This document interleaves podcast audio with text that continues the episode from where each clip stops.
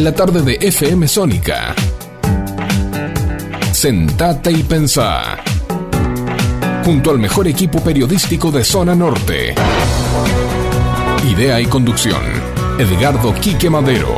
Coconducción. Silvio Caracia y Carlos Marra.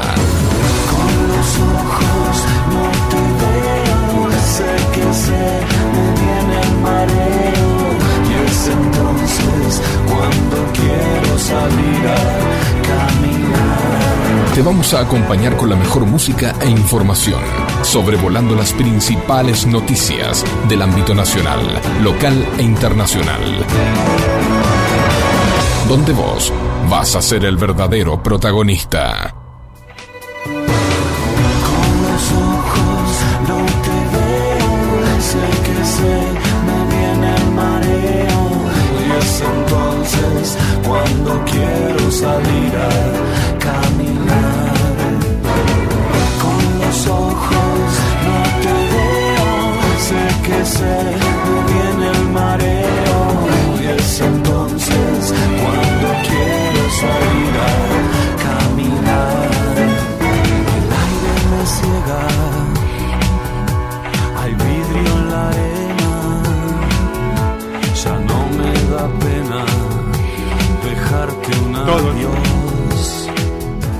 ¿Cómo están? Muy pero muy buenas tardes. Quique Madero, un placer saludarlos. Bienvenido a este SIP 2023. Sentate y pensá. Eh, como siempre, con la compañía de Silvio Caracia, hoy presente, el doctor Carlos Marra, licenciado Silvio Caracia, hombre de la náutica, Carlos en la economía, y quien les habla en 40 años de periodismo, de historia, también en la medida que puede, siempre, siempre presente. Eh, quiero mandar un saludo muy, muy grande, como siempre, a Norma Jiménez, presidenta de las Damas Rosadas del Hospital Bernardo Hussein de Vicente López, ¿m? que nos recuerda que los lunes, martes y jueves de 8 a 12, lunes, martes y jueves de 8 a 12, ¿m? tienen su feria. Ropa, por supuesto reciben donaciones, ¿sí? todo, todo para colaborar con internos, internas, la gente que está hospitalizada, ¿m? y también vos podés acercarte con una donación, tal vez podés adquirir una ropa que te pueda interesar, de buenísima calidad, en buenísimo estado, ¿sí? Y de lunes a viernes de 8 a 12, eh, Norma me recuerda de que pueden presentarse las voluntarias, ¿m? toda aquella persona, mujer que le interese colaborar con el trabajo eh, solidario que hacen las damas rosadas, eh, van a ser muy bien recibidas, se va a leer el reglamento, les van a leer el estatuto, etcétera, etcétera. Así que a Norma Jiménez eh, y a todo, todo el equipo, como siempre, muchísimas gracias y para nosotros un placer saludarlas. Hoy tenemos mm, una charla que así consideró eh, nuestra productora, Sol y Luna Producciones, nuestro equipo de producción, muy pero muy interesante para que ustedes puedan escuchar o puedan ver por las cámaras del estudio a través de las redes sociales. Me refiero, eh, Silvio, ¿ya está en línea la doctora? Ya está en línea, bien. Me refiero a la doctora María Celeste. El francés, doctora, no es mi fuerte. Trataré de poner lo mejor de mí.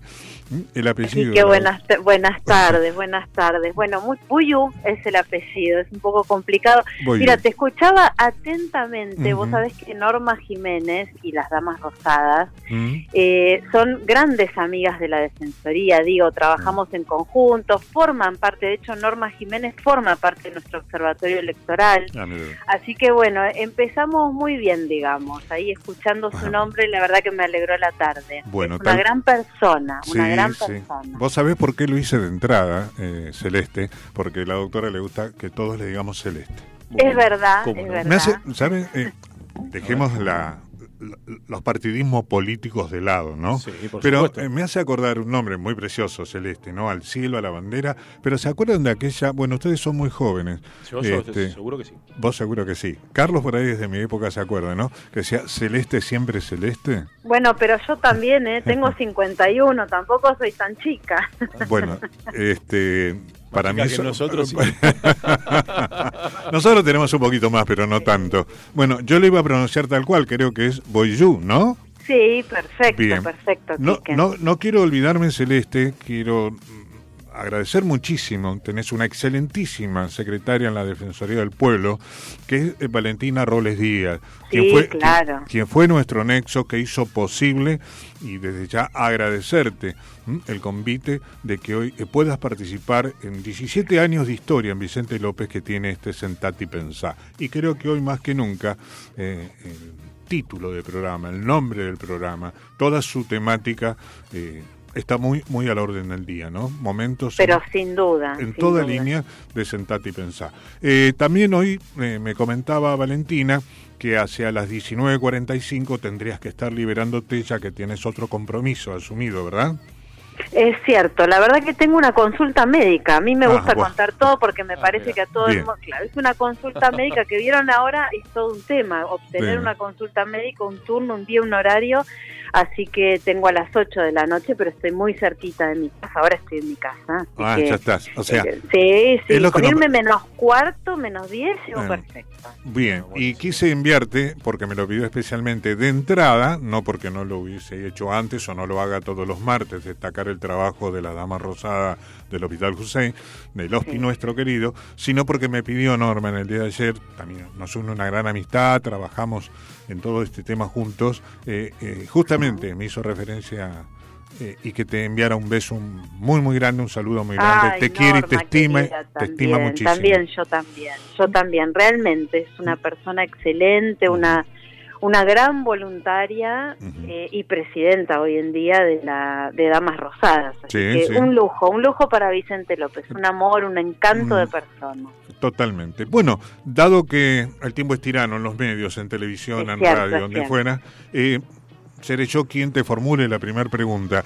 Parece tal vez este algo que alguien diría se cae de Maduro, pero no toda la vecindad, no toda la comuna de Vicente López o comunas vecinas por internet. Nosotros tenemos seguidores históricos de otras partes del mundo, ¿sí? Y tal vez yo lo tomo ya como una un principio obvio, pero no puedo dejar de hacer la primera pregunta. ¿sí? Eh, ¿Cuál es la función de las defensorías del pueblo? Bueno, es, es cierto esto que vos decís, no existen en todos lados, pero bueno, la realidad es que en principio es importante contarle a quienes nos están escuchando hoy eh, que la Defensoría del Pueblo cumple un rol de contralor, es decir, actúa frente a actos, hechos u omisiones cometidos por el Poder Ejecutivo. Esto es importante destacar. Siempre yo digo lo siguiente, en realidad el defensor o defensora del pueblo tiene que naturalmente ser un mediador, ¿sí? o mediadora en este caso.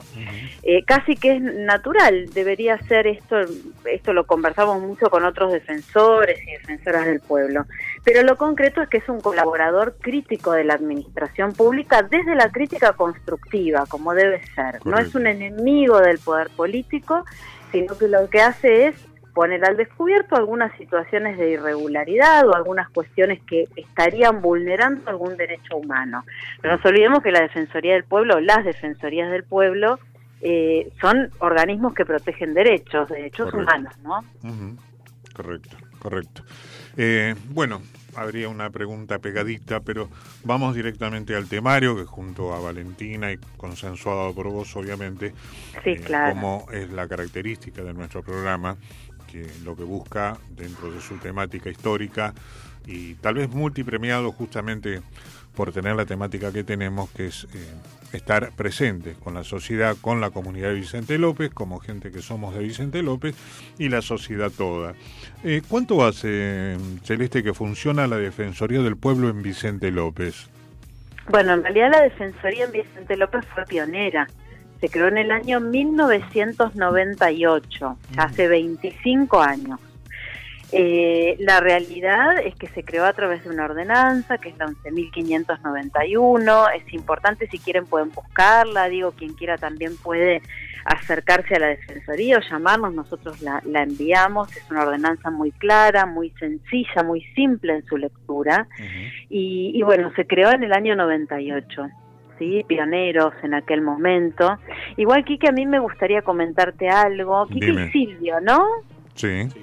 Bueno, eh, podemos conversar de lo que quieran, más allá de que obviamente para tener un orden y que, y que la conversación sea prolija o la entrevista sea prolija y ordenada, pero más allá de esto pueden preguntarme lo que realmente quieran, eh, porque creo que esto es lo, lo que hace interesante la entrevista también. No, no. Pero bueno, se creó en el año 98, 25 años. 25 años. ¿Acordás, eh, recuerdas seguramente, Celeste, eh, algún antecesor? Yo recuerdo Sí, uno claro, un- sí. de Carlos, ¿te acordás? Yo te tiro el Por, nombre. su- Vos por de- supuesto. Decime el Carlos apellido. Constenla. Costela. Costela. Carrito Costela ¿sí? ha sido un gran amigo, ya que en ese entonces dábamos, presentábamos una forma de decir batalla con lo que era la pileta de Playa Dorada. Y Ajá. sin ser municipal, yo he sido como socio participante, fundador de lo que hoy es el Vilo, el Club de Ah, Municipalidad y estuve Vicente- recorriéndolo el Estuviste otro la día, semana está pasada. hermoso. Yo te sigo. la- Hermoso, mucha obra, mucha obra, la Sí. verdad que muy bien. Bien, perfecto. Carlito Costela.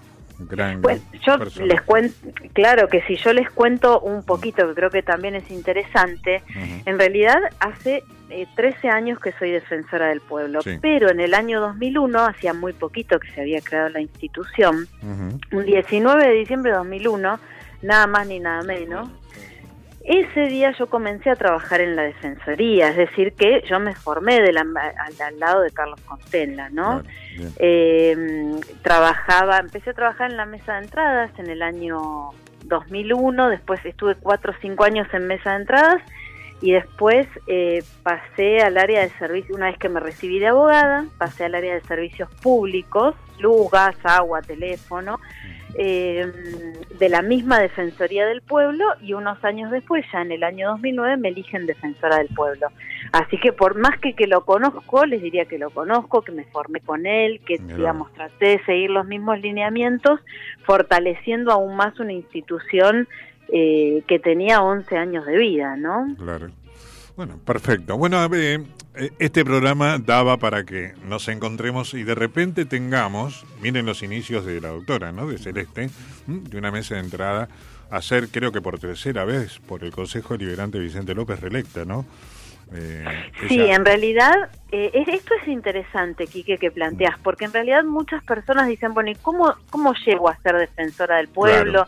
¿Me puedo postular? La realidad es que no es una postulación que uno puede hacer y decirle al Consejo Deliberante, quiero ser defensora del pueblo. En realidad, lo, lo, lo, lo lindo que tiene la ordenanza de, la- de Vicente López es que quienes son candidatos o candidatas a ocupar el cargo son propuestos por entidades intermedias del partido. excelente. En mi caso, bueno, mi abuelo vino en el año 12 a Vicente López, a Florida concretamente, y quienes me proponen precisamente es el Centro Comercial de Florida. eh, en, la- en mi primer mandato. Después, bueno, ya el segundo mandato fue bomberos, fueron un montón de entidades intermedias, clubes de barrio, y solo puedo ser reelecta, solo el defensor del pueblo en Vicente López puede ser reelecto por única vez. Yo fui reelecta con la, un- por la unanimidad de todos los bloques que integran el Consejo Deliberante y no puedo postularme una tercera vez, pero sí lo que tiene la ordenanza de creación, que es interesante también, para que no quede acéfala la institución, es que si no se elige a ninguno de los candidatos que son propuestos, se prorroga automáticamente el mandato del defensor o la defensora que está en el cargo. Yo ya voy por la cuarta prórroga porque, bueno, no Bien. todas la- las propuestas que se han llevado adelante no prosperaron, entonces sigo ocupando el cargo. No puedo ser reelecta por una tercera vez porque no lo establece, no lo permite la ordenanza. Por eso es que hace 14 años que soy defensora del pueblo. Claro, yo creo que aparte de tus méritos como profesional, como ser humano, como defensora, ¿sí? Eh, todo el equipo que te acompaña, bueno, aplaudo al Consejo Deliberante. Sí. Bueno, Este, muchas gracias. Vamos a hacer este, no, te lo mereces Celeste. Vamos a hacer una cosita. Eh, tomamos todos un pequeño respiro, acomodamos nosotros papeles. Celeste, vamos a una pausa porque los auspiciantes nos piden que los Muy nombremos. bien, no, ¿eh? está muy bien, es lo que corresponde. De algo hay que vivir. Exacto, Exactamente. exacto. Y, y- y ya volvemos, Celeste. ¿dale? Muchas gracias. A vos. Auspician Pensá las siguientes empresas e instituciones. Ivonne Parodi, Servicios Inmobiliarios, celular 1551 22 1205, mail ivonparodi.gmail.com, venta, compra, alquiler, para hacer realidad tu sueño.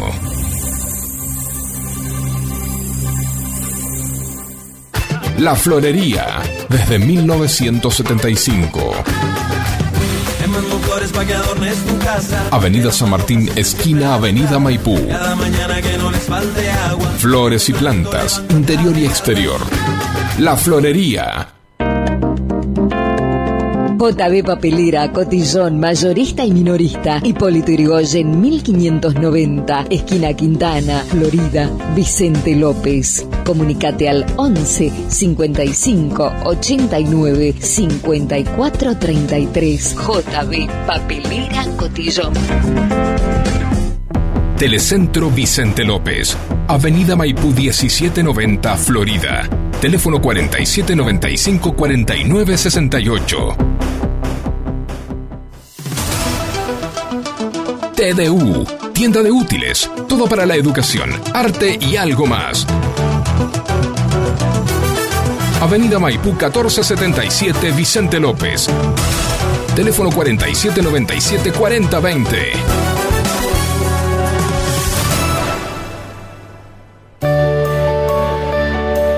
Los farmacéuticos son profesionales de la salud, especialistas en medicamentos y productos médicos. Para garantizar la eficacia de nuestra dispensa, contamos con el control de calidad de la universidad y otras instituciones sanitarias. Siempre, siempre hay un farmacéutico cerca suyo. Es un mensaje del Colegio de Farmacéuticos de la provincia de Buenos Aires. Pizzería Víctor.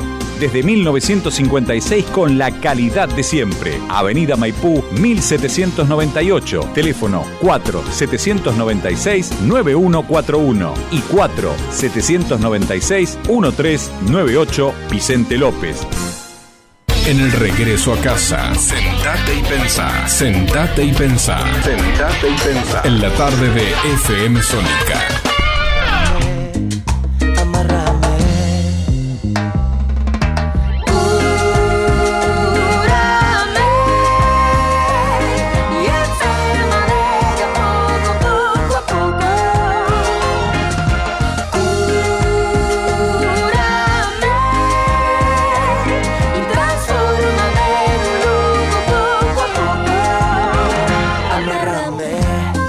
Bien, estamos de vuelta en el piso, ¿sí? Eh, tal cual lo anunciara al inicio del programa.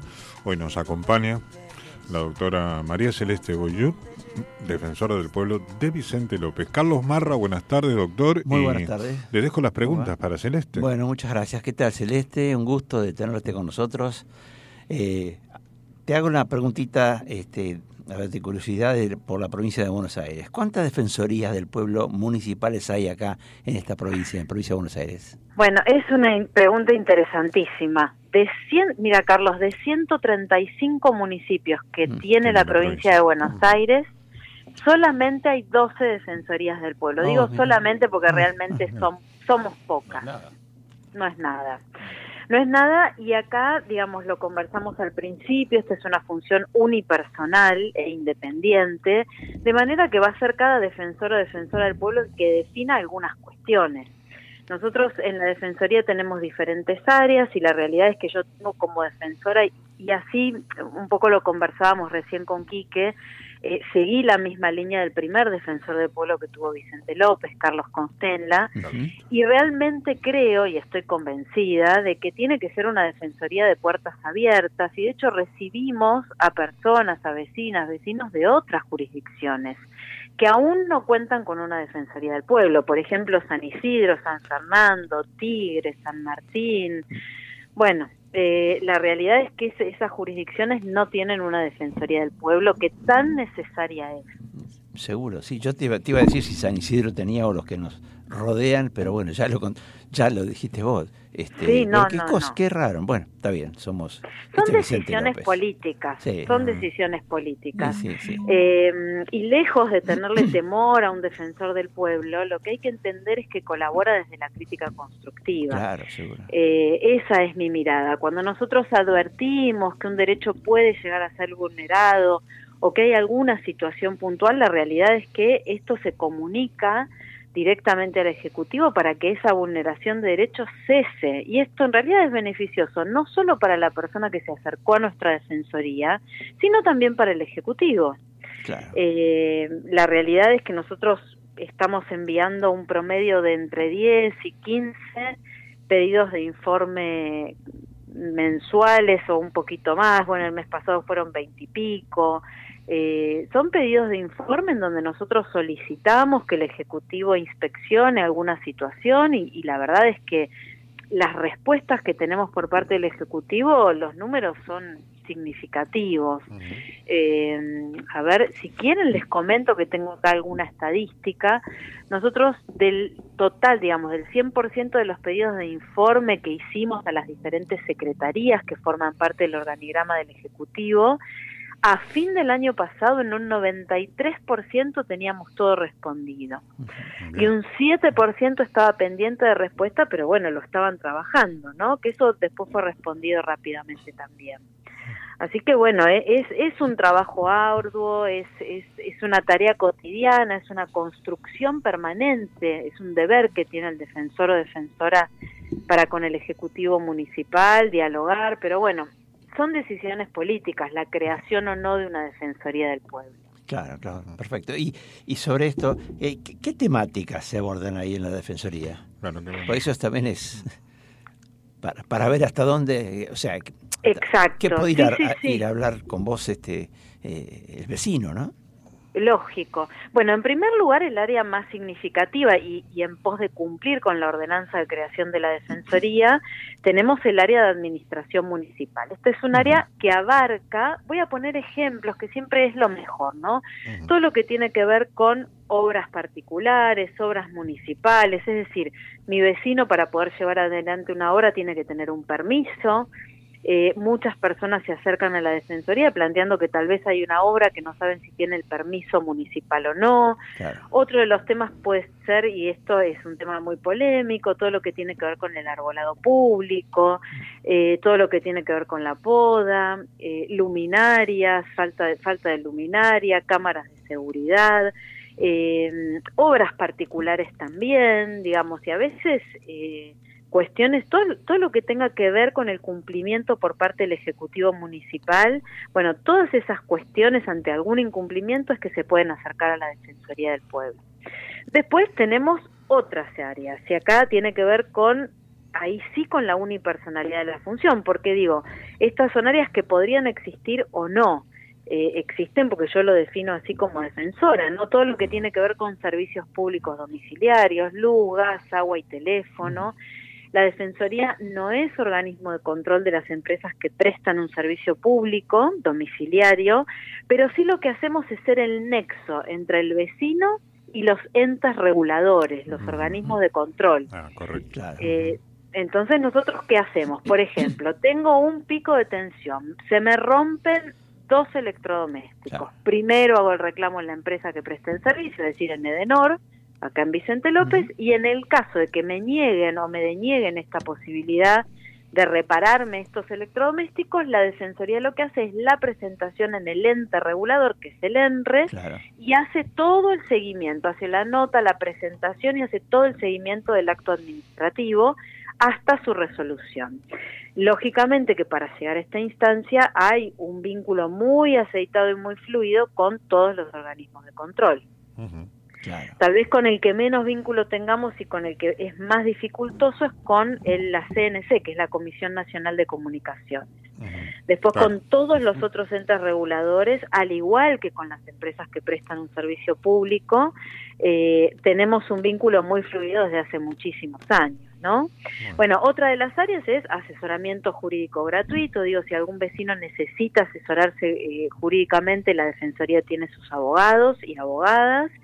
También todo lo que tiene que ver con el acceso a la salud, acceso a la educación. Eh, en el caso del acceso a la salud, cuando no se cumple con, con el plan médico obligatorio, es decir, no me entregan una prótesis, no me entregan una medicación, la Defensoría es el único caso en el que presenta acciones de amparo, que lógicamente en un 99,9% estas acciones de amparo son favorables, ¿no? Y después, por último, tenemos el área de mediación comunitaria. Este es un área de mediación que funciona desde el año 2002, cumplió 20 años el año pasado, y es un área en la que vecinas y vecinos de Vicente López, que son formados por nuestra Defensoría, intentan resolver de manera pacífica, amigable, a través del diálogo, conflictos entre vecinos. E, este es un área que, bueno, e, es el área estrella, digamos, de la Defensoría porque son tenemos hoy 75 eh, vecinas y vecinos inscritos en nuestro registro interno como mediadoras y mediadores. Y se están formando en este momento, están haciendo su práctica anual y están en formación 52 más. Así que bueno, son, son muchos voluntarios que tiene Vicente López para intentar resolver conflictos vecinales. No solo de Vicente López, sino de otros partidos, que ese no es un dato menor. Claro. Qué, extraño ¿eh? a lo que dice Celeste, ¿no? 135 municipios y tomando que Vicente López es el municipio más chico de los 135. Pero que contemos con la satisfacción, el orgullo como municipio de tener una defensoría del pueblo y comunas vecinas, no, ¿no? Va, prácticamente toda la provincia, por lo que dice Celeste. Eh, antes de hacer una nueva pausa con Celeste, así respira, vos va al médico, todavía no nos dijo, ¿qué problema tenés, Celeste? ¿Es serio no? ¿Qué problema tiene, no? ¿Qué, problema tenemos, pensando acá. nos quedamos yo, pensando. Yo les cuento algo, en realidad es mi médica clínica, porque yo ah, tengo, soy celíaca, entonces me hago ah, controles anuales, es una consulta bastante simple. Mm, por suerte no es el otorrino, porque si no me hubiese escuchado mal cuando llegó claro. no, bueno, vamos a tratar en lo que queda de programa con, con tu querida presencia, decía un tema musical, ¿no? Este, no hagamos preguntas con tac. Contacto, no, seguro. Sí, sí, por las dudas. Antes, antes de ir con el tiempo, nuestro clásico de las 19.30, de la mano de quién? De nuestras amigas compañeras que están en el estudio al lado, Eugenio y Rocío, que nos va a decir cómo está la semana, siempre con la dirección tras bambalinas, tras estos vidrios, que a veces meten miedo a los invitados que vienen presencial, del señor Facundo Selzán, que es nuestro director, el que hace años hace la puesta al aire de este Sentati Pensar. ¿Tenés una preguntita, Silvio? Sí, me deja, sí, antes ¿Cómo te va, Celeste? Silvio te habla. Hola, Silvio, ¿cómo estás? Un gusto. Mira, estoy muy contento porque generalmente la producción se ensaña conmigo y me toca las, siempre las preguntas más difíciles al invitado. Ajá. Y quiero que hoy también es muy difícil, así que la dejo ahí en el aire, eh, después te la voy a, preguntar, pero no, la voy a dejar ahí.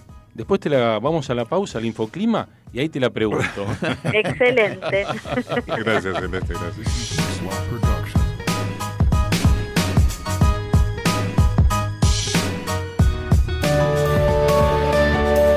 Los farmacéuticos son profesionales de la salud, especialistas en medicamentos y productos médicos. Para garantizar la eficacia de nuestra dispensa, contamos con el control de calidad de la universidad y otras instituciones sanitarias. Siempre, siempre hay un farmacéutico cerca suyo. Es un mensaje del Colegio de Farmacéuticos de la provincia de Buenos Aires.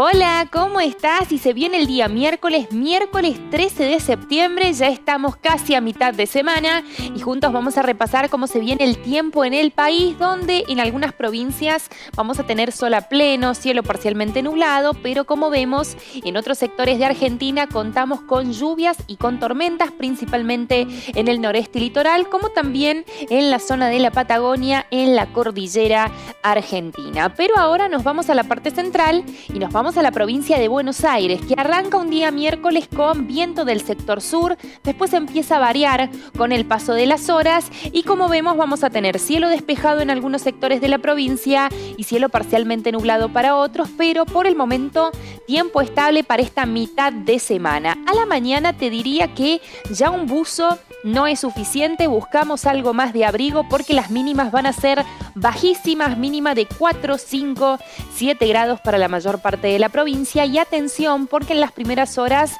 no descartamos heladas. Con cielo despejado y con estas temperaturas bajas, las heladas pueden aparecer para la parte central como también para el sur provincial. Con el paso del día decíamos que primero íbamos a tener la presencia de viento sur que se mantiene en la mayor parte del día, después empieza a variar la dirección de los vientos y las máximas no repuntan mucho, vamos a llegar hasta los 14, 15, 16 si nos vamos para el sudoeste provincial, 17 grados de máxima para la zona de Capital Federal y alrededores. Ya para las últimas horas del día miércoles, encarando el día jueves, bueno, ya vamos a contar con la presencia de viento norte que para los próximos días sí va a hacer que las temperaturas empiecen a aumentar para la parte central del país. Y te recuerdo que si necesitas más información, te invito a que ingreses en infoclima.com y también que nos visites en todas nuestras redes sociales. Muchas gracias, hasta la próxima. Cuando la salud está en peligro, el único remedio es la justicia. Si en la provincia de Buenos Aires la ley de farmacia se deroga, las farmacias de barrio pueden desaparecer. Decile no al monopolio. Es un mensaje del Colegio de Farmacéuticos de la provincia de Buenos Aires a favor de la ley, a favor de la salud.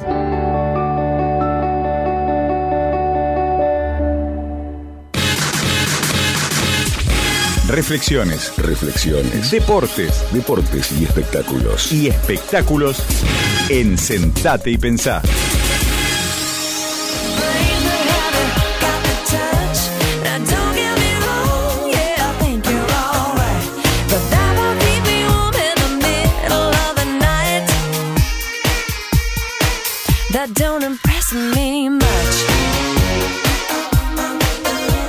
Y en el estudio, en el estudio también se baila, ¿eh? Baila, ¿cómo se están a full, están a full. Se baila. Los muchachos, las chicas de Infoclima. Va a ser frío otra vez. Frío otra vez. Sí, ¿Hasta, Eso dice. hasta cuándo? Bueno, a ver, eh, Silvio Caracia, sos tan amable. ¿Cómo ¿Qué no? te tocó en el bolillero de la producción para preguntarle a la defensora de Puebla Celeste? A ver. Yo, sí, eh, ¿qué tal? Eh, Celeste, mira, a mí yo creo que a mí, eh, no sé, me, si me pasa, ¿me lo hacen a propósito esto o no? Sí, por lo general sí. Ah, por lo general sí, ya me ¿no? estoy asustando, Silvio, ya me estoy preocupando. Que me- Claro, no. no, no, no. No, ¿cómo le iba a preguntar eso? No. Claro. Bueno, eh, no, acá me hacen ¿viste, gestos acá atrás en el, en el, en el estudio, estos maleducados. En técnica, en técnica. En técnica, sí. En técnica. Bueno, eh, yo no sé, mira, esta es la pregunta que me tocan que para hacerte. Dice, ¿de qué se trata el programa Observatorio Electoral Permanente? ¿Qué es esto? Ah, pero bueno, bueno, la verdad que es interesante. Ah, está bueno. Ah, bueno. Bueno, me quedo Sí, más tranquilo sí, entonces. Sí, sí, sí. Sí, yo ya estaba preocupándome, digo, ¿qué No, me no. claro, aparte yo comencé el programa diciendo que me pueden preguntar lo que quieran. Claro, claro. Así Vos lo so- sostengo. Todo, todo tiene un límite. Claro. O sea, no le van a Bueno, llevar. este- no le van a este- llevar este a. es un- Claro. Sí, adelante, Dale, dale, adelante. dale. Ah, Bueno, este es un, un programa que en realidad se cre- lo creamos en la Defensoría desde el año 2011. Fue todo un desafío, ¿no? Porque en realidad comenzamos, concretamente lo que hace este programa es observar la accesibilidad del derecho al voto, ahí sí únicamente de la ciudadanía de Vicente López, porque esto ya tiene que ver con una cuestión jurisdiccional, ¿no? Claro. Entonces, lo que hacemos desde el año 2011 es observar cómo votan las vecinas y vecinos de Vicente López. Este es un programa que, como les dije, se implementó desde se implementa desde el año 2011. Al principio salimos tímidamente a tomar una muestra de algunos establecimientos de votación y ya en el 2015 o desde el 2015 tenemos más de 150 voluntarios en calle el día de las elecciones. Eh, obviamente que no es que salen a observar lo que tengan ganas de observar, sino que lo que hacen es salir con una planilla recolectora de datos, eh, se hacen encuestas al delegado o delegada electoral, ¿Qué, se- ¿Qué datos se relevan como para que ustedes se den una idea? La existencia del cuarto oscuro accesible, si existen rampas o barreras arquitectónicas eh, en cada establecimiento de votación, si está, si, si está el delegado electoral o delegada y si su presencia es visible, es decir, si está a la vista de todos. También lo que hacemos es consultar quién asiste al votante el día de la elección si están los padrones exhibidos, vieron que en general uno llega a la puerta del establecimiento de votación y deben estar los padrones, si existe cartelería sobre delitos electorales, cómo se desplaza el elector el día de la elección adentro del establecimiento. Bueno, la realidad es que se observan un montón de cuestiones. Claro que eh, esto de la encuesta del delegado delegada electoral para nosotros es fundamental porque nos cuenta qué pasó durante el día de la elección. Fuimos sumando, digo, con todos estos datos que hacemos, se vuelcan en el centro de procesamientos de datos que ese día funciona en la Defensoría del Pueblo. Nosotros trabajamos ese día desde las 8 de la mañana hasta las 18 horas, ese domingo. Y estas conclusiones, que la verdad es que si eh, ustedes tienen interés, se las puedo enviar cuando terminamos la entrevista, creo que es interesantísimo. Sí, sí, hacelo, Eh, son por favor. Hacelo, hacelo. Perfecto, son conclusiones que nosotros remitimos a la justicia electoral, a los partidos políticos, también al Poder Ejecutivo de Vicente López y al Consejo Deliberante. Eh, la particularidad que tiene en realidad este, este observatorio es que está integrado por voluntarias y voluntarios. Digo, concretamente, yo creo que nuestra Defensoría del Pueblo, si ustedes me, me permiten, a mí siempre la defino con esta característica que es que es una defensoría que se caracteriza precisamente por la participación de la ciudadanía. Y creo que esto es fundamental. Si ustedes vienen un día a la Defensoría se van a encontrar con la gente que viene a traer un reclamo, tenemos un promedio de 30 reclamos o consultas diarias, es muchísimo porque somos 13 trabajadores, somos pocos, eh, y la realidad es que se van a encontrar con las personas que vienen a consultar y con muchos voluntarios. Es una defensoría de puertas abiertas, que esto es así es como debe ser. Eh, entonces, bueno, se- digo, volviendo al observatorio electoral, Silvio, que pues, estoy tratando de contestar tu pregunta, es difícil contestarla en poquito tiempo, pero bueno, yo quiero que se queden con una idea de lo que es el observatorio. Tal vez en otro momento podamos conversar exclusivamente del observatorio electoral. Está bien. Pero bueno, digo, tenemos más de 100 volunta- 150 voluntarios en calle. Eh, se dicta una capacitación. Este año la capacitación para todos aquellos que van a ser voluntarios ese día de nuestra defensoría eh, va a ser el 28 de el del oh, estoy el 18 de octubre, unos días antes de las De elecciones. las elecciones, claro. La capacitación la dicto yo directamente porque me parece importante en el Consejo Deliberante. Eh, se capacita en cuanto a cómo deben relevar esos datos. Ustedes van a ver que el día de las elecciones nuestros voluntarios tienen un chaleco distintivo, que, que es de nuestra defensoría, salen con la planilla recolectora de datos y esta encuesta al delegado o delegada electoral. Además pueden observar, digo, en general lo que me preguntan es, bueno, ¿y, y qué, ustedes en qué mejoran o, o cómo pueden colaborar? Miren, les voy a poner, si ustedes me permiten, un ejemplo que es el último. Tengo un montón de ejemplos, pero me parece muy interesante. A partir de la reforma del Código Electoral se crea la figura del delegado o delegada electoral. Este delegado o delegada electoral es quien asiste al votante y es la autoridad máxima en el establecimiento de votación. Ustedes recuerdan, al menos cuando yo voté las primeras veces, cuando llegaba al, al lugar de votación, era un gendarme el que me decía, bueno, tu mesa está en el primer piso. Hoy en día, la gendarmería o, o las fuerzas de seguridad solo, solo nada más ni nada menos. Deben ocuparse de la seguridad del establecimiento de votación y no de orientar al elector. Esta función ahora y desde el año 2015 la cumple el delegado electoral. Bueno, cuando se implementa, nosotros salimos a hacer un relevamiento ese día, claro que con tantos voluntarios se relevan todos los establecimientos de votación, no queda ninguno sin relevar, de hecho salen en grupos, son cinco o seis personas por grupo, y lo primero con que lo que nos encontramos es que no estaba visible el delegado dele- o delegada electoral. Paso 2015. Solo en una escuela la delegada electoral cumplía la función que tenía que cumplir. La escuela número 3 de Avenida San Martín y Remedios de Escalada. Acá en Vicente López, ¿no? Sí, en, sí. en Florida. La esquina, Bueno, en la esquina de la barrera. Exactamente, fue la escuela en realidad donde yo fui cuando era chiquita, ¿no? Ah. Toda mi primaria la hice ahí, ¿no? Casualmente. Al lado está el Bueno, de infantes. Exactamente. Esto nos sorprendió muchísimo. Entonces pedí una reunión en ese momento con el, eh, el director de la Cámara Nacional Electoral, le planteé esta situación y él me dijo, Celeste Alejandro Tulio. Y él me dijo, ¿y vos qué pensás que pasó? Entonces yo le dije, mira, realmente creo que nadie quiere no cumplir su función. Realmente creo que faltó capacitación a los delegados y delegadas electorales porque no puede ser que nadie haya estado visible. Estaban en el establecimiento de votación, pero estaban en una- un lugar oculto, tal vez en una oficina. No estaban cumpliendo su rol de asistir al elector. Entonces él me dijo, bueno, tomo esto que vos me decís y vamos a reforzar esta capacitación. Si ustedes ven en las conclusiones que les voy a enviar, año 2015, increíblemente, de un delegado, de, una delegada electoral visible, pasan a estar visibles casi en la totalidad de los establecimientos de votación. Entonces, la realidad es que estas son las pequeñas cosas que nosotros con nuestro observatorio podemos ir mejorando. Otro dato interesante, el delegado electoral de, pongo los porque es importante. Ustedes vieron que Vicente López tiene una única escuela municipal secundaria, que es la escuela Paula Albarracín. Pablo, Pablo Alvarez, sí.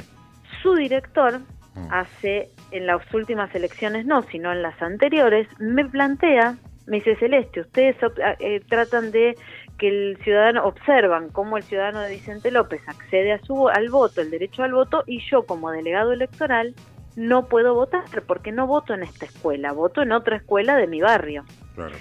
La verdad es que esto me sorprendió y yo dije, bueno, a ver, pero si no vota este director o, o no vota este delegado electoral, que casualmente es el director del establecimiento, no vota ningún delegado electoral.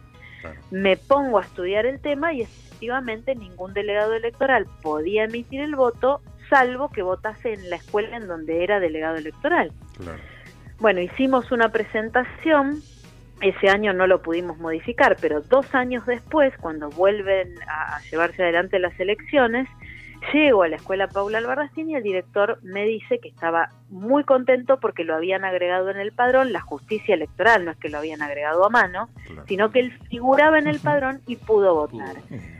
Votó el delegado electoral de la escuela Paula. La realidad es que votaron todos los delegados electorales de la provincia de Buenos Aires, que era algo que no había sucedido durante ese año eh, en esas elecciones, que creo que fue 2017. Entonces, bueno, son pequeñas cuestiones. Después, bueno, barreras arquitectónicas. Bueno, se trabaja muchísimo con todo esto, ¿no? No sé si quieren preguntarme algo. Por eso digo que sería interesante tener una entrevista puntualmente sobre la- el observatorio electoral una vez que ustedes puedan leer o por lo menos mirar un poco las conclusiones. Esto sería interesantísimo. Pero más que Seguro, interesante, sí, aparte sí, que sí. tenemos celeste tiempo, ¿sí? Para el 22 de octubre, ¿no? El domingo que tenemos que ir a votar las generales. Yo te diría que conformemos, mm, eso lo vas a indicar vos, por supuesto, ¿sí? Eh, un nexo, eh, en el caso de eh, Sol y Luna Producciones, nuestra productora, yo como director de la misma estoy a cargo de todo el equipo de producción, eh, que podamos seguir haciendo el nexo de todo esto que estamos charlando, eh, triangularlo, desde vos, Por por supuesto. supuesto, a través de Valentina y de quien está hablando el Quique Madero, si te parece. Me Y yo- parece perfecto. Yo me ocupo de trabajarlo con toda nuestra producción y, por supuesto, al vivo. De radio, por supuesto, con Silvio y con Carlos. Te quería hacer una pregunta para darte ya. ¿A qué hora estamos, chicos? ¿Y 40? 42, sí. Y 40, cosa que. eh, Estamos Celeste- muy bien. Estamos, eh, claro, eh, yo creo que estamos muy bien y que yo creo que el programa lo hizo Celeste, eso es Sí, evidente, sí, ¿no? sí, sí. Muy bien, muy Porque claro. yo- No, por favor, Claro. yo por ahí a veces hablo mucho. Ustedes cualquier cosa No, me está interrumpen. perfecto, Yo no. por, por ahí quiero... Porque hay algo, eh, Quique, si, si me permitís, antes de, de la, la pregunta que querés hacerme, que me parece que es muy importante que el año, el año, eh, digamos, hace dos años atrás, en las últimas elecciones, recibimos a integrantes de la ONG Transparencia Electoral. Son, en realidad son magistrados, es como si fuese la justicia electoral de México, de Colombia y de Chile, que vinieron a la Defensoría de, de Vicente López y recorrimos algunos establecimientos de votación y ellos fueron veedores internacionales a través de nuestro observatorio electoral. Así que este me parece que es un dato que no es menor. Y este año vinieron nuevamente ahora para las PASO. Eh, simplemente quería compartir con ustedes esto porque, bueno, es como que nuestro observatorio se va agrandando y la verdad es que esto eh, me pone muy contenta, no puedo dejar de, de- de reconocerlo. Tendríamos que planificar a través de también de Valentina, ¿sí? el día que Sí. tu agenda obviamente lo permita, poder, por lo menos con Carlos, es quien está conmigo de repente haciendo eso que llamamos periodismo callejero, hasta la defensoría, eh, poder charlar unos minutos, poder Me ver- encantaría. ¿Eh? Aparte Sí. ven cómo es la dinámica institucional, me parece que Eso- esto es interesante. Muy, muy interesante. Te digo, Carlos, no solo porque es un profesional, obviamente, en el área económica, nosotros también tenemos el equipo nuestro de economía, ¿no? Está muy bien. Este, Soy el que da las malas noticias siempre. Claro. pero bueno. Pero- Y Silvio es un empresario muy ocupado que a veces no está para el periodismo callejero. ¿sí? Cuando lleguen a 40 años de periodismo como yo, entonces la cosa... No creo que llegue. Yo, No. yo Bueno, de- depende, porque si yo le, le cuento a Silvio que cuando recibo el periodismo zonal, que me encanta, porque además Mm. creo que pueden transmitir bien que hace una institución como la nuestra, que protege derechos, lo recibo con un cafecito y algo rico para comer. Tal vez cambie de idea, Tal vez- pero bueno, no lo sé. Se, se puede, se puede hacer un lugar. Bueno, Sí. eh, vamos a hacer una cosa. Yo creo que hay mucho material. Acá Sí, el equipo sí. coincide, la gente de producción que está a- atrás de, de estos grandes vidrios me hace seña. eh, y es fundamental respetar tu tiempo, que puedas llegar vos a tiempo a tu consulta médica. Está muy bien. Creo que esto da muchísimo para más. Ya iremos coordinando con Valentina cómo recibimos el material y cómo podemos hacer una visita eh, próximamente. Y tal vez con esto de lo tan importante del observatorio electoral, ¿no? que mucha gente sí, desconoce. sí. Eh, voy a hacer una pregunta rapidito, dos, pero Sí, una claro. vez rápida. Recordarnos, por favor, así informamos, la dirección y el horario de atención de la Defensoría, Exacto, ¿no? sí, sí. Pues yo voy a... Perfecto. Nosotros estamos en Mariano Pelliza, 1401, segundo piso. Esto es Pelliza y Córdoba, a media cuadra de Ma- a una cuadra de Maipú. Maipú. Pelliza a una cuadra. En la esquina. Sí, sí. Exactamente. Claro, Exactamente, compartimos el edificio. Bien. Compartir, van a ver que ahí dice Defensoría del Pueblo, ahí en el segundo piso, ahí los esperamos. Al lado está la escuela. Trabajamos, claro, la escuela número 2 y bueno, ahí hay, hay digamos, es cerquita del municipio. Sí. Eh, trabajamos de 8 y eh, de ocho y media, pero a las 8 y 10 hay, hay gente ahí trabajando. Estamos desde las 8 y media con atención al público hasta las 16 horas. Ah, bien. Bastante, bastante extenso. Perfecto. ¿Hay que pedir alguna a un turno, una entrevista previa No, o yo caigo, no, no, no. yo caigo como no invitado a la fiesta, digo, "Hola, ¿qué tal? Soy Quique, vengo con esta inquietud" y me atienden? Pero por supuesto, no hay que pedir horario ni turno, ni siquiera en contexto de pandemia, que nosotros trabajamos durante toda la pandemia. Ahí teníamos un promedio de 65 expedientes diarios. Imagínense lo que era bueno. eso. Qué bárbaro. Terrible porque gente de otras jurisdicciones, como hablamos al principio, Claro contactaba con nosotros. Bueno, la, la dinámica era distinta, casi que era, la, la si yo tuviese que definir en ese contexto, era la inmediatez. Claro, Mm. Eh, porque todo todo era inmediato era la verdad que fue un momento muy difícil y nosotros trabajamos el equipo de trabajo trabajó muchísimo así que ni siquiera en ese momento había que pedir entrevistas. Y saben qué me parece interesante que cuando coordinemos la visita a la defensoría poder convocar a algunos mediadores comunitarios voluntarios para que puedan conversar con ellos también y que Sí, ellos les sí. cuenten la experiencia. Me parece que esto también es importante. Perfecto. Por supuesto el observatorio, pero digo, el, el centro de mediación es importantísimo. Eso me parece excelente. Me parece excelente. Hay mucho, mucho tema Sí, eh, eh, por delante. Y la última pregunta, que habitualmente, eh, tal vez yo por ser el más callejero, este, Ajá. eh, eh, me lo formulan muchísimos, muchísimos vecinos. ¿sí? Che, Quique, ¿por qué no averiguás esto? Che, Quique, ¿por qué no averiguás lo otro? Che, Quique, vos que tenés llegada, bueno, te piden de todo, ¿no? Eh, sí. Y lo mismo le ocurre a Carlos en las redes, a Silvio. Y hay una pregunta que es muy recurrente, Celeste. Es, Sí. ¿Cuál es la diferencia entre la Defensoría del Pueblo, a lo que la sociedad se refiere, y con la defensa al consumidor?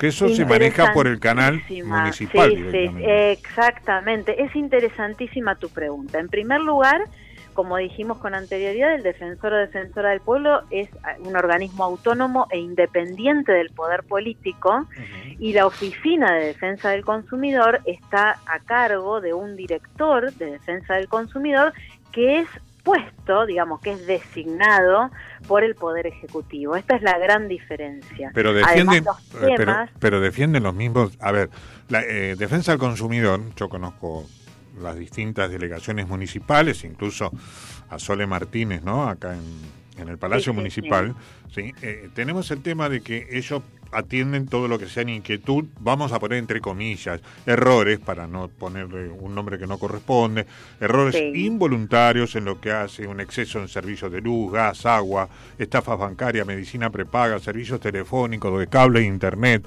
etcétera, etcétera. Eh, eh, ¿Ustedes atienden exactamente lo mismo estas cosas o no?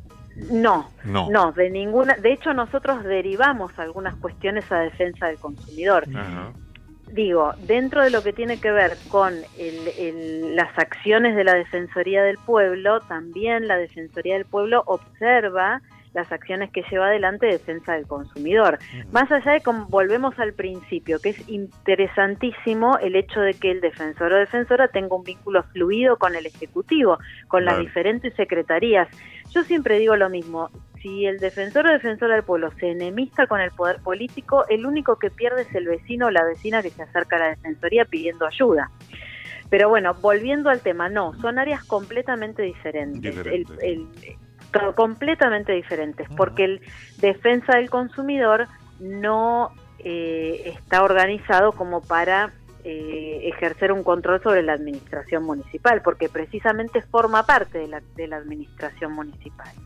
Perfecto. Y bueno, va la pregunta del millón. Acá los muchachos me hacen seña, no te olvides, me están escribiendo, no te olvides de esta. y saben que el único picante histórico eh, es quien te está hablando, Celeste. Muy bien, a, ver, me encanta. tuvimos tres administraciones a nivel intendencia. Ajá. A ver, las que más recuerda la ciudadanía. Ya irme para hablar de Lopecito eh, sería irme muy atrás. No tiene sentido, aparte vos eras muy jovencita. Me habló mi abuelo de Lopecito. Bien, tuvimos tres gestiones que recordamos todos los vecinos, años más, años menos, promedio entre 50 y 60 y monedas, 60 y un vuelto, como yo digo, lo que estamos, que fue, para mí, personalmente un gran amigo, como fue Enrique, el japonés García, 24 años, otro amigo mientras vivía Vicente López, Jorge Macri, votamos en la misma escuela, en la misma mesa, Macri Madero, ¿sí? Y hoy mm, no es Pastor Uti, la Sole, pero la Sole Martínez, otra persona muy querida. Vos has estado en gestión desde que mm, asumiste el cargo de defensora, seguramente en las tres gestiones vos fuiste defensora.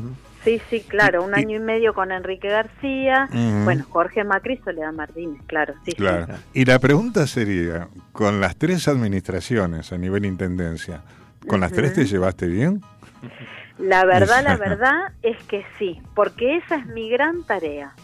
Ese es el gran trabajo que tenemos los defensores del pueblo. Sí puedo contarles mm. que cuando, a ver, después de Carlos Constenla, con un hombre adulto, varón mm. y demás, llegar yo con 37 años, por mm. más que formaba parte de la defensoría, no fue nada sencillo. Cuando logré que comprendan cuál era mi rol y cuál era mi impronta y mi modo de manejar los diferentes problemas que la gente traía a la Defensoría, después de un año y medio llega Jorge Macri. Entonces otra vez a tejer ahí, a tejer como una arañita, tratando de que comprendan que no tenía malas intenciones, porque de hecho no es esa la función de un defensor del pueblo, no somos fiscales, eh, no investigamos, lo que hacemos es colaborar desde la crítica constructiva. Y la verdad es que puedo decirles que tanto con Enrique García como con Jorge Macri, como con Soledad Martínez, eh, el vínculo, la relación y con todas las secretarías es muy buena. El día que pierda ese rumbo es el día en el que no puedo ser más defensora del pueblo. Muy bien, muy bien. Perfecto. Bien, eh, creo que en función de lo pactado, en función del tiempo, nos hemos excedido apenas, me hace enseña cinco minutos. Bueno, no es nada. No es nada. ¿Llegas igual a, la consulta médica? Sí. Llego, llego. Por lo general mi médica me hace esperar un poquito. ¿eh? Ah, bueno, bien. Celeste, eh, empiezo por Carlos. Eh, saludamos. un gusto y bueno, esperemos este, que otra vez participes de nuestro programa Eh, fue Por un gusto, la verdad que supuesto. muy brillante toda- to- todos tus comentarios y, y muy útil para, para los oyentes y para nosotros también. Gracias, hasta la próxima. Excelente, Celeste. Un gusto. Muchas gracias, Muchas gracias. Celeste, una vez más, mil gracias. Eh, los saludos y el agradecimiento me parece que ya son, este, nunca son excesivos, ¿viste? Pero a veces uno dice, o a la persona que entrevistamos dice, bueno, dejen de agradecerme, de saludarme, porque yo lo he hecho, porque después de todo para eso me llamaron. Así No, que- pero es lindo, es, muy, es cálido. La verdad Eh. que yo les agradezco la calidez, la empatía con que llevaron adelante la entrevista. Mm, Para nosotros, estas defensorías pequeñas que contamos con pocos recursos, poco presupuesto, es muy, muy importante que nos entrevisten, porque bueno, yo soy la que representa a todo un grupo de trabajo. Claro. Eh, es muy importante, esto, este tipo de espacios son fundamentales y valoro mucho el trabajo de la prensa zonal. Así que realmente se los agradezco muchísimo, la agradecida soy yo. Y déjenme decirles que esto va para los vecinos y vecinas, que toda vez que sientan que un derecho les es vulnerado, no duden en acercarse a la Defensoría. Perfecto. Yo voy mañana, ocho y media, ¿no? Ya está. Bueno, Yo- perfecto. Mira, yo ocho y media llego, ¿eh? Es porque te- tengo varios problemas que ni mi amigo Barassi que es abogado, ¿viste? Sí, ahora caigo el programa, ¿viste que Barassi es muy amigo, Caja, to- toda gente amiga de muchos años, sí, no me resuelven nada. Por ahí en la Defensoría del Pueblo me Y atienden. bueno, por ahí... Celeste, te mandamos un Bueno, beso gracias. muy especial, muy muy Chao, grande. próxima. Eh, ha sido un- lo que vos decís, un mimo al corazón. Como decimos cuando nosotros recibimos los premios anuales, un mimo al corazón. Y, Bueno, muchas gracias, de y, corazón. y tus palabras Nos nos, alienta a seguir en contacto y saber que si estuviste cómoda, eh, nos vas a volver a atender. Por supuesto, muchísimas gracias. Un gracias beso. por Hasta todo. pronto. Celeste, un beso. Gracias a vos. Chao. Hasta luego. Chao. Vamos entonces, señor director, vamos, eh, ya. a la última pausa. Menos cinco, nos ¿Sí? fuimos. Ah, ¿nos fuimos? Y nos vamos, sí, sí, se nos terminó. Se nos bueno, termina el bueno, pero fue un gusto, ¿eh? Sí, excelente. Bueno, farmacias de turno, el grupo Dale. 26, el Colegio Farmacéutico, filial Vicente López, grupo 26, Ferran de Maipú 1094 de Vicente López, Maipú 2440 de Maipú 2440 de Olivos, Selma en sus dos direcciones, Central Muro y Central Villadelina, que obviamente todos conocen su dirección. Con Celeste, María Celeste Villú, defensora del pueblo, Carlos Marra, Sirio Garacia, quien les habla, Quique Madero, hicimos este sentate del martes 2023, este sentate y 12 pensá. de septiembre, faltó 12. decir. 12 de septiembre, ¿no? Exacto. Ayer fue el Día del Maestro, un beso para todos. Exacto. Y gracias a Facundo Celsar, nuestro director. Y como decimos siempre, al final del programa los invitamos el martes que viene a la misma hora con alguna invitación, con alguna entrevista para que juntos hagamos un rato de radio. Un beso. Chau, chau. Hasta el martes. Nos volveremos a encontrar el próximo martes a las 19 para sobrevolar juntos la información. Sentate y pensá. Una producción de Sol y Luna Producciones.